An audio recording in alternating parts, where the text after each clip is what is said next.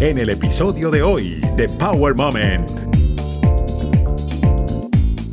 Lo que correspondía justamente era mostrar la continuidad del el valor y de la visión de Piazzolla. Piazzolla dijo, a mí me van a seguir escuchando hasta el año 3000. Y cuidado si no más. Lo dijo, sí, lo, y lo dijo en una época en que lo estaban acusando de haber arruinado el tango. Entonces, eso fue un reto natural de Piazzolla y la verdad que así como son las cosas, lo van a seguir tocando. Hemos hecho cosas nuevas, una cosa que nunca se había hecho, todas las cuatro estaciones en un movimiento pasando una a la otra, así como en la naturaleza, estar en el medio entre la familia y la profesión fue a veces desgarrador. El nombramiento de Carnegie como gran inmigrante y gran americana, eso me emocionó muchísimo. Me sentí como la reina, la reina de los Estados Unidos. Estás escuchando Power Moment con Paula Lamas.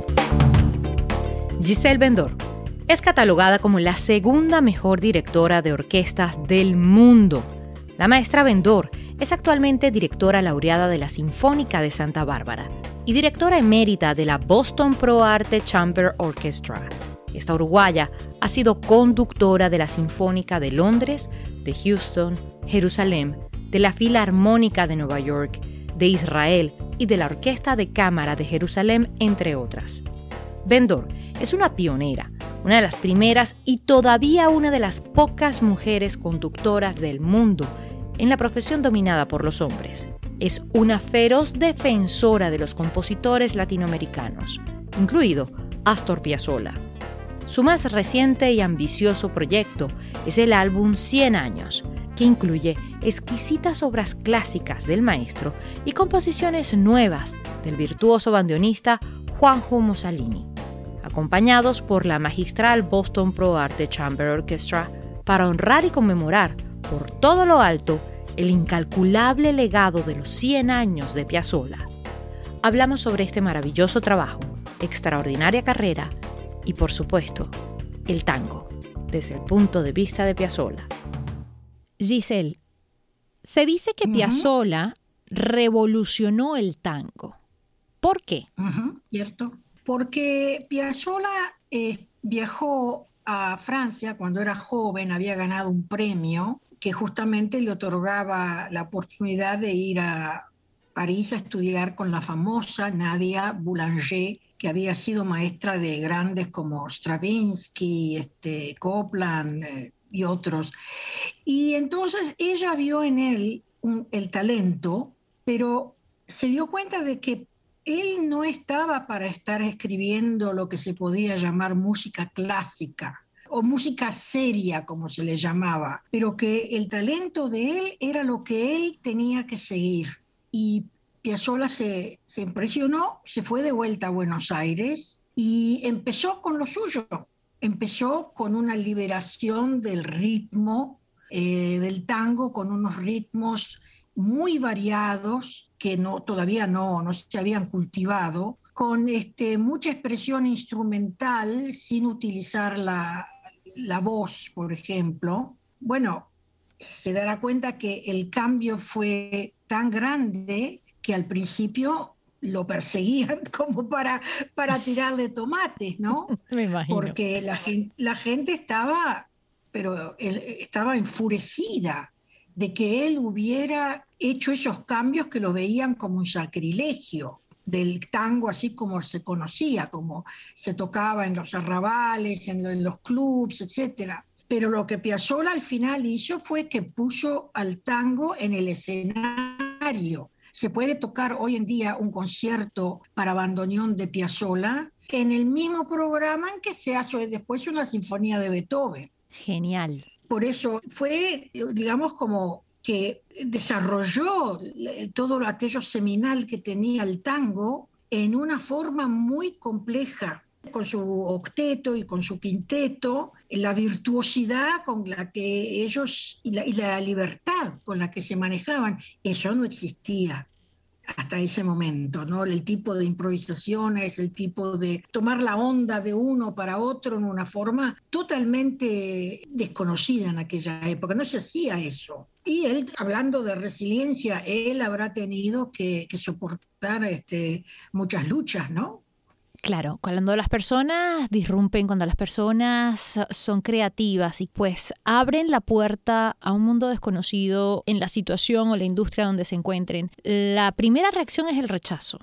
Y el rechazo a lo desconocido, el rechazo por parte de los que se creen con el derecho o, con la potestad de, de juzgar sin dar la oportunidad de probar. Y Piazzolla fue, sin duda alguna, alguien que conquistó y creó y transformó al tango de alguna manera. Algo que lo caracteriza, y usted me corregirá que sabe más de esto, es que prácticamente todas sus piezas, todas sus composiciones terminan casi, casi igual. Tiene él una tendencia a terminar varias composiciones en un susurro, como que se, se va, simplemente desaparece. Y eh, a mí me extrañó porque yo lo que él creaba, que parecía que era lo, que tenía la naturaleza de la obra, hubiera tenido una terminación, digamos, festiva. Pero no, él, él sorprendía mucho en ese sentido de terminar así como que, bueno, no importa, vamos a la próxima. Pero otro, otro tipo de obras que prácticamente como las que grabamos nosotros. El final es así, festivo, con un gran acorde corto, ¿no? Y que la, audiencia siente esa, esa, eh, esa cosa interna, ¿no? Como de triunfo. Depende en qué obras. Piazzolla fue tan grande y lo ha sido y lo seguirá siendo que llevó al tango a ser universal prácticamente, llevó al tango a que no solamente fuera eh, de los argentinos o de los uruguayos o de quién lo inventó o a quién le pertenece, no, ya hoy por hoy el tango le pertenece a todo el mundo. En Turquía, un país que está tan lejos y que se siente tan distante, pues el tango es algo fundamental, ¿no? Es algo que viven como si fueran argentinos o uruguayos. Y es impresionante ver ese tipo de cosas en, en países tan lejanos, ¿no? En Finlandia también, lo cual no parecería cuajar con el, la naturaleza más bien introspecta ¿no? que tienen ellos. Exacto. De pronto, de pronto salen a bailar el tango así como Dance with the Stars, ¿no? Dance con las estrellas.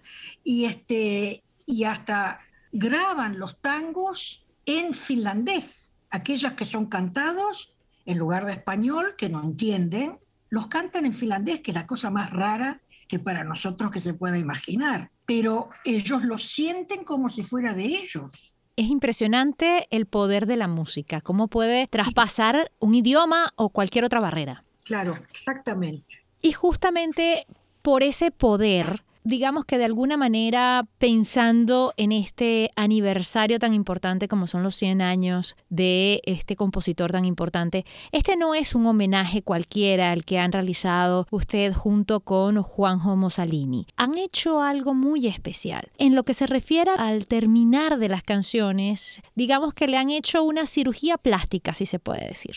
La verdad que es cierto, cierto, no lo pensé de esa forma, pero pensando en que varias de las obras son completamente nuevas, que nunca se han este, ni tocado ni grabado, que está, por ejemplo, el arreglo de Juanjo Mosalini de las cuatro estaciones, una obra bastante substancial, ¿no? De casi media hora, y que es completamente nueva, una cosa que nunca se había hecho, todas las cuatro estaciones en un movimiento pasando una a la otra, así como en la naturaleza, no tenemos este, movimientos que se terminen y entonces este, uno espera que empiece el próximo movimiento.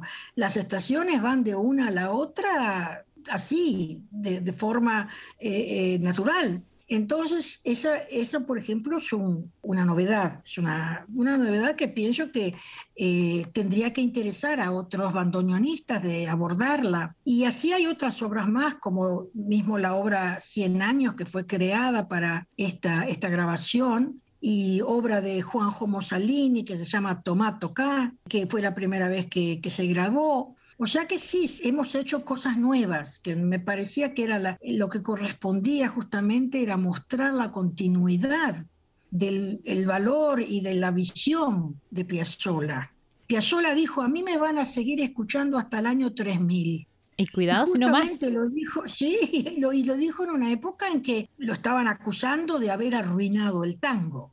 Entonces, eso fue un reto natural de Piazzolla y la verdad que así como son las cosas, lo van a seguir tocando. Sin duda alguna. ¿Cómo surge este homenaje? ¿Este homenaje surge por calendario? ¿Este homenaje surge por casualidad? ¿O porque era un sueño? ¿Cómo surge? Bueno, en general todos estos aniversarios que hay de tantos otros compositores son un pretexto saludable para recordarlos y para hacer una recapitulación de sus obras, de su importancia. Este, pero en este caso nuestro, yo había empezado por una idea artística, un interés artístico que yo ya tenía hace muchos años, que era grabar el concierto más famoso de Piazzolla eh, para bandoneón, se llama Aconcagua, como la montaña más alta de la Argentina, que se llama Aconcagua. Así, monumentalmente se llama la obra Aconcagua, porque es realmente grande, es una gran obra. Y yo de tantos años de haber trabajado con Juanjo Mossalini, yo me daba cuenta que la forma como él tocaba esa obra, la Aconcagua, no la tocaba nadie. O sea que era, era una cosa profunda y muy personal y por supuesto virtuosa y artísticamente formidable. Entonces yo le dije, Juanjo, vamos a grabar esta obra porque tiene que quedar constancia de cómo esa obra que es principal puede ser interpretada por alguien como tú.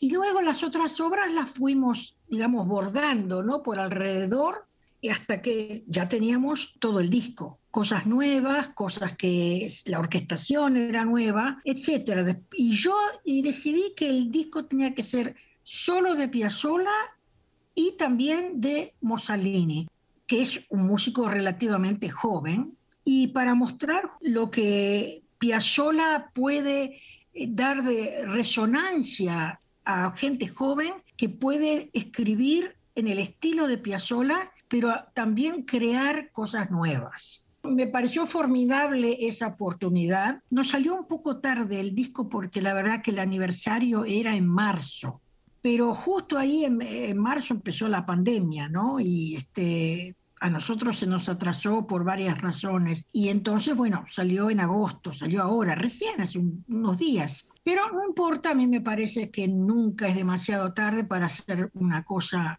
bien especial y que puede perdurar. Exactamente. Las cosas que están bien hechas, las cosas que salen del corazón no tienen tiempo ni fecha en el calendario. Así que esto es una pieza, una obra maestra, sin duda alguna, que ha creado junto con Juanjo Mussolini y honra no solamente a Astor Piazzolla, honra al tango en general y creo que honra a todas esas raíces sureñas que pues de alguna forma hace que cada uno de los corazones vibre diferente y que podamos disfrutar de momentos especiales, de situaciones específicas. Para mí ha sido ya una labor de 20 años traer los compositores latinos, serios latinoamericanos. Pues digo serios porque no sé cómo individualizar ¿no? ese tipo de compositores como Ginastera, el gran compositor argentino, o Villalobos del Brasil, o Revuelta de México. Luis Bacalov, ah, también argentino, pero vivía en Italia, etcétera. Y bueno, y también aquí está Piazzolla yo me he dedicado en general a publicitar, grabar, darle exposición, digamos, darle presencia a las obras de compositores latinoamericanos. También en vivo, cuando hago conciertos, siempre trato de intercalar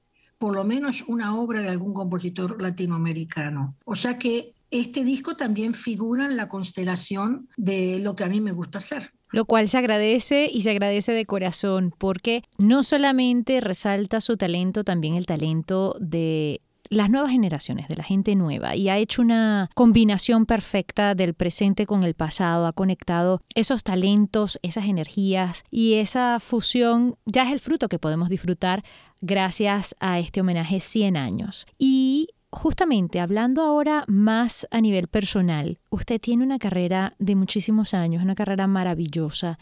Me pregunto, ¿cómo surgió la relación de la música con Giselle Bendor? Bueno, yo pienso que todos aquellos que están destinados a ser músicos de, vida, ¿no? Profesionales, ya tienen la inclinación y la curiosidad desde una edad, una edad muy temprana. Y aquellos que tienen la posibilidad de ya estudiar este, música desde muy chiquitos eh, son privilegiados, porque no todos los grandes músicos eh, tuvieron esa posibilidad. Por ejemplo, Gershwin no empezó a estudiar hasta que tenía como 10 años, porque no se lo podían permitir. Entonces se desarrolló como músico original justamente porque no tenía eh, la, educación clásica que tenía el resto del mundo. Yo empecé cuando tenía tres años, pedí a mis padres que me compren un piano, así nomás, como si hubiera pedido una muñeca. Pero no, no quería una muñeca, quería un piano. Entonces, mis padres, así bien así de padres buenos, este, cariñosos y que, y que le tenían mucho respeto a todo aquello que fuera de, el arte o que fuera aumentar la inteligencia, etcétera. Entonces me compraron mi pianito para el, cuando el cumpleaños de cuatro. Y yo lo recuerdo ese día cuando me lo mostraron porque era una sorpresa y nunca me lo voy a olvidar. Y así empezó todo. Luego yo, cuando ya tenía 12 años, yo ya estaba dirigiendo, estaba dirigiendo a mis amigas, teníamos un grupo que sonaba muy lindo y todavía somos amigas. ¡Wow! y éramos muy, éramos muy Ahora estamos repartidas en varios países, ¿no? Pero yo me veo con, con algunas de ellas bastante a menudo. Y este, teníamos ese grupo y, y hacíamos muchas muchas cosas y yo ya tenía esa inclinación, no solamente de liderazgo, pero de escuchar en, mi cabeza todas las voces al mismo tiempo, ¿no? O sea que, y esa es la fundación, es el fundamento, digamos, de lo que sucede con la orquesta. La orquesta es un mundo entero y el director tiene que tener la posibilidad de escuchar cada línea, cada línea instrumental de cada instrumento, que sean 20 o 30 o 40, tiene que tener este, ese, training para hacerlo. Y yo empecé a estudiar partituras, llaman partituras, las empecé a estudiar sola cuando tenía 17 años. Yo no sabía lo que era una partitura, pero tocaba el piano ya desde los 4 años. Y así parten con maestros o sin maestros, la carrera se movió para adelante y cuando ya pude estudiar, porque al principio no podía, la situación del Uruguay fue en aquella época, en los años, los primeros años 70, fue también una catástrofe y este, tres años yo, yo no pude estudiar eh, música ni, ni, otra cosa, pero después sí me anoté en la Academia de Música, ahí donde yo estaba, yo estaba en Tel Aviv, y estudié y luego me ofrecieron una beca para estudiar en la Universidad de Yale, en Connecticut. Y fue un, tremendo eso para mí, porque fueron dos años de estudios muy serios que me ayudaron ya a empezar a, a estar en mi camino por mí misma. Y ya el juego se convirtió en algo formal, en algo profesional. Y es muy lindo que usted diga juego, es, es, brillante que usted diga juego. ¿Por qué? Porque la mayoría de nosotros en español son palabras distintas. Se dice ejecutar, tocar y jugar es ir jugar a la pelota, jugar con cubos, ¿no? Pero en otros idiomas, en francés, por ejemplo, jouer es jugar con la muñeca y tocar el piano. Exacto. Es la misma palabra. Play in English, you play with toys and you play an instrument. Exacto. Porque la idea de ejecutar un instrumento está tan cercana a la idea de la fantasía, de jugar, de imaginar, y que tiene que ser algo que da placer. La idea esa de jugar estaba muy acertada. Muchísimas gracias, porque era justamente por ahí que iba. Los maestros de orquesta, los músicos en general, tienen esa conexión divina que realmente no es un trabajo lo que hacen, lo que hacen es jugar, es divertirse y transmitir esa conexión, transmitir que están disfrutando lo que están realizando, que eso no es fácil. Pero no es fácil tampoco, ni es muy común, ver a mujeres dirigiendo orquesta. Así que me imagino que los retos han sido infinitos, por no decir un montón. Pero, ¿cómo llega una uruguaya a la Pro Art Chamber Orchestra de Boston. Eso fue muy interesante. Yo había terminado mis tres años de mi contrato con la orquesta de Houston en Texas, donde era directora residente, y estaba en ese momento esperando mi segundo hijo, o sea que estaba muy, ya muy avanzada, ¿no? Y no tenía ningún proyecto de estar este, dirigiendo en ese momento. Pero me llamaron y me dijeron que estaban buscando un director musical.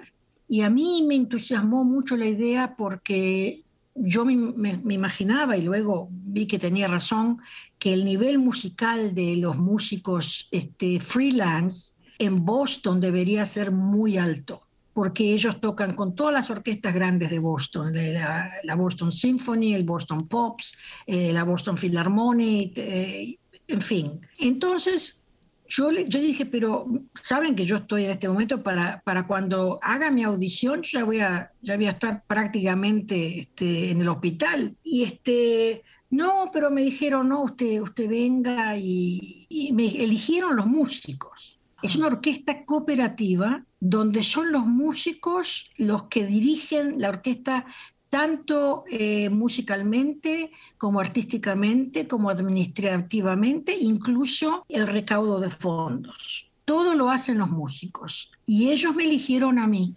todos por voto unánimo, para ser la directora de ellos. Y lo hice, no sé, como por 10 años. Lo hice por mucho tiempo, hasta una época en que ya tenía tres orquestas y dos hijos, recién había tenido al segundo, y bueno, me pareció que ya era demasiado, pero seguí conectada con la orquesta, estoy todavía hasta hoy en día conectada como directora emérita y ya he hecho muchos conciertos con ellos, aunque no, ya no soy directora musical, pero como directora invitada ya me invitaron muchas veces y ahora hicimos este disco, este CD que la orquesta está loca de la vida con él, ¿no? Porque no creo que hayan hecho, no han hecho un CD tan bueno, tan eh, extraordinario como este, que ya ha tenido unas críticas estupendas. Tuve otras dos orquestas con las que trabajé mucho, la Sinfónica de Anápolis, en el estado de Maryland, y la Orquesta de Santa Bárbara, que la dirigí por muchos años también, muchos, muchos años, que estaba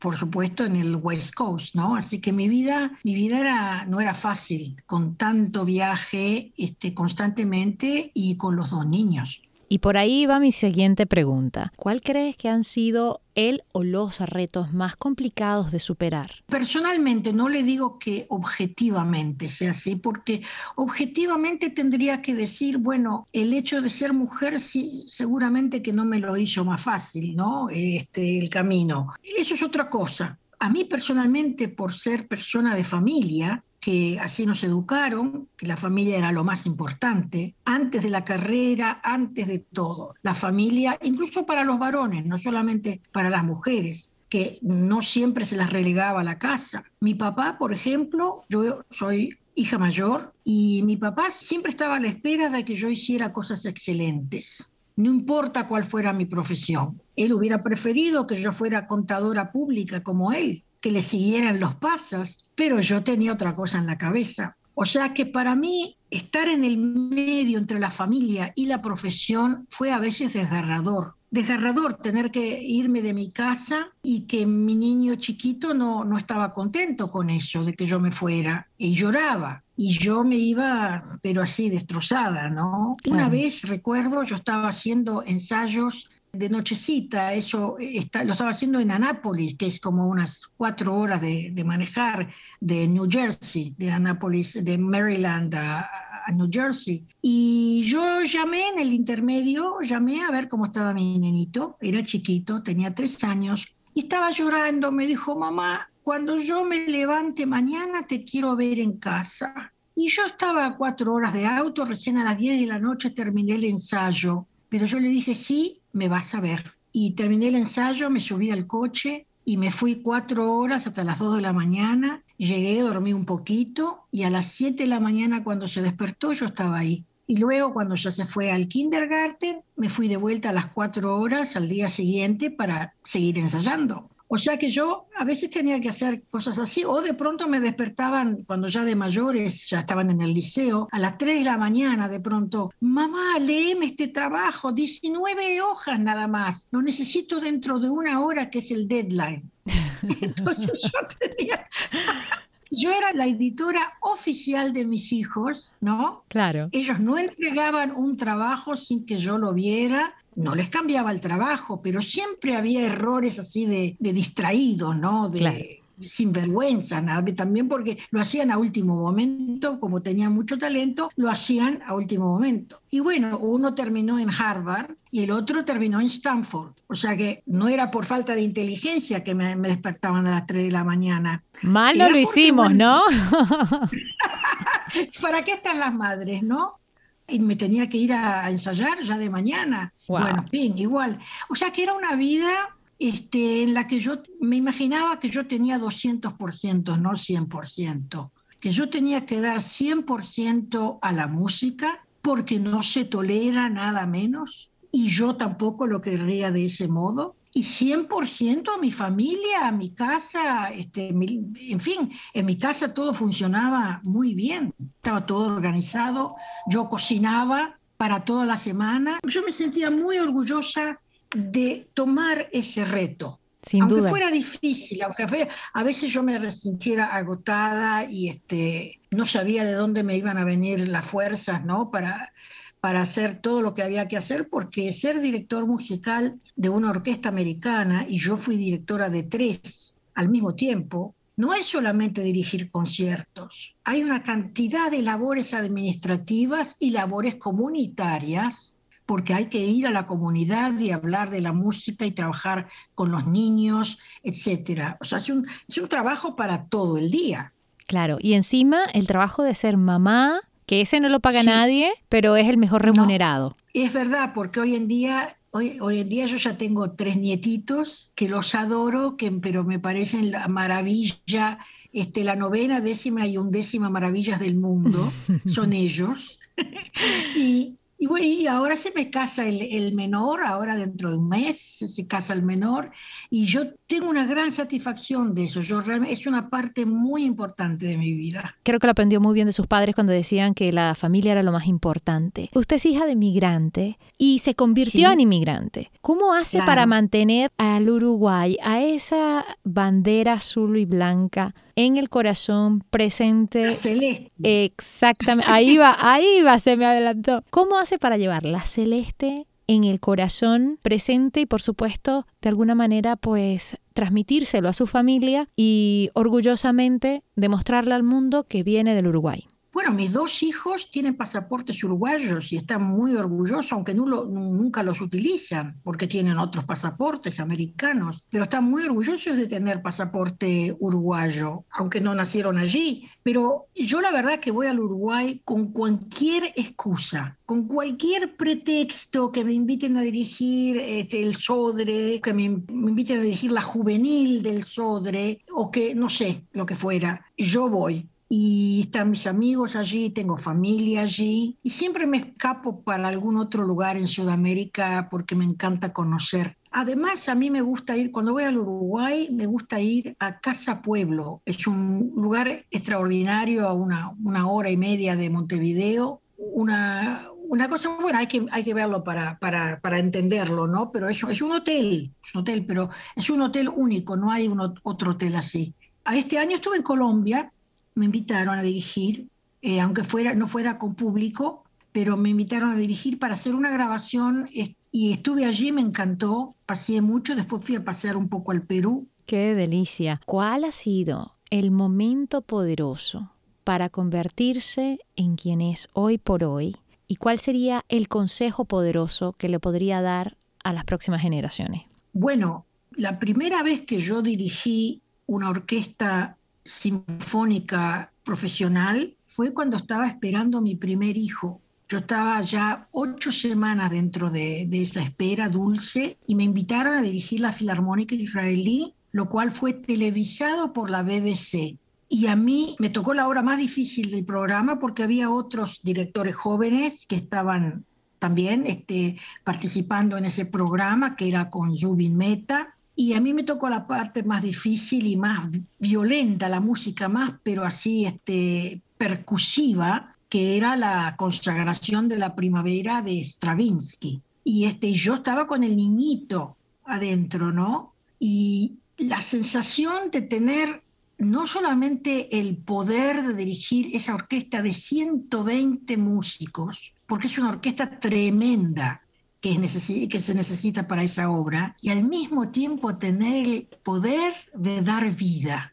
Son cosas que por lo general no se da, a los hombres no les pasa eso. No pueden. Y yo, a mí me pareció, en ese momento me sentí privilegiada completamente privilegiada. Y claro, yo parecía, estaba con una carpa negra, ¿no? Yo parecía una cosa este, enorme, pero no, no me importaba nada. Y la obra siendo así muy movida y muy este, agresiva, yo sentía que el niño no se movía, no se movía el niño, que ya en aquella época estaba muy paseandero, pero no, no se movía. Pero cuando terminé de dirigir, se mandó un mambo, pero para todos lados estaba el niño, por todos lados. Y yo estoy ahí con los aplausos, este, digamos, totalmente histéricos del público, ¿no? Había como 3.000 personas en, en, esa sala. Y la orquesta, todo el mundo aplaudiendo, la gente, todos este, muy, muy entusiasmados con lo que había sucedido. Y aquí está mi niño que me está diciendo, mami, prestame atención a mí. Entonces, fue, eso fue una cosa, fue una cosa tremenda, tremenda, tremenda. Y no me lo puedo olvidar y nunca me lo voy a olvidar. Porque no, no, no suceden esas cosas. Y creo que recibió toda esa energía, toda esa música y se puso como loco cuando paró de escucharla. Claro, claro, porque pienso que le habrá asustado un poquito, ¿no? la parte de la música que era muy ruidosa, los decibeles tremendos, ¿no? Y dicen, dicen los, este, la gente que entiende que a los niños, cuando uno está esperando, hay que tocarle Vivaldi a los niños, ¿no? Y Mozart y cosas lindas y alegres. Y aquí estaba yo con esa obra del, del siglo XX que fue un escándalo cuando se estrenó por, porque parecía una cosa barbárica, ¿no? O bárbara, no sé cómo se, diría, una cosa salvaje, salvaje es la palabra. Y entonces el niñito se habrá asustado, ¿Qué, ¿dónde estoy? Habrá pensado, ¿qué es eso? ¿Qué bueno, pero cuando ¿A dónde me trajo mi mamá? ¿Qué pasó a mi mamá? ¿Qué pasó acá?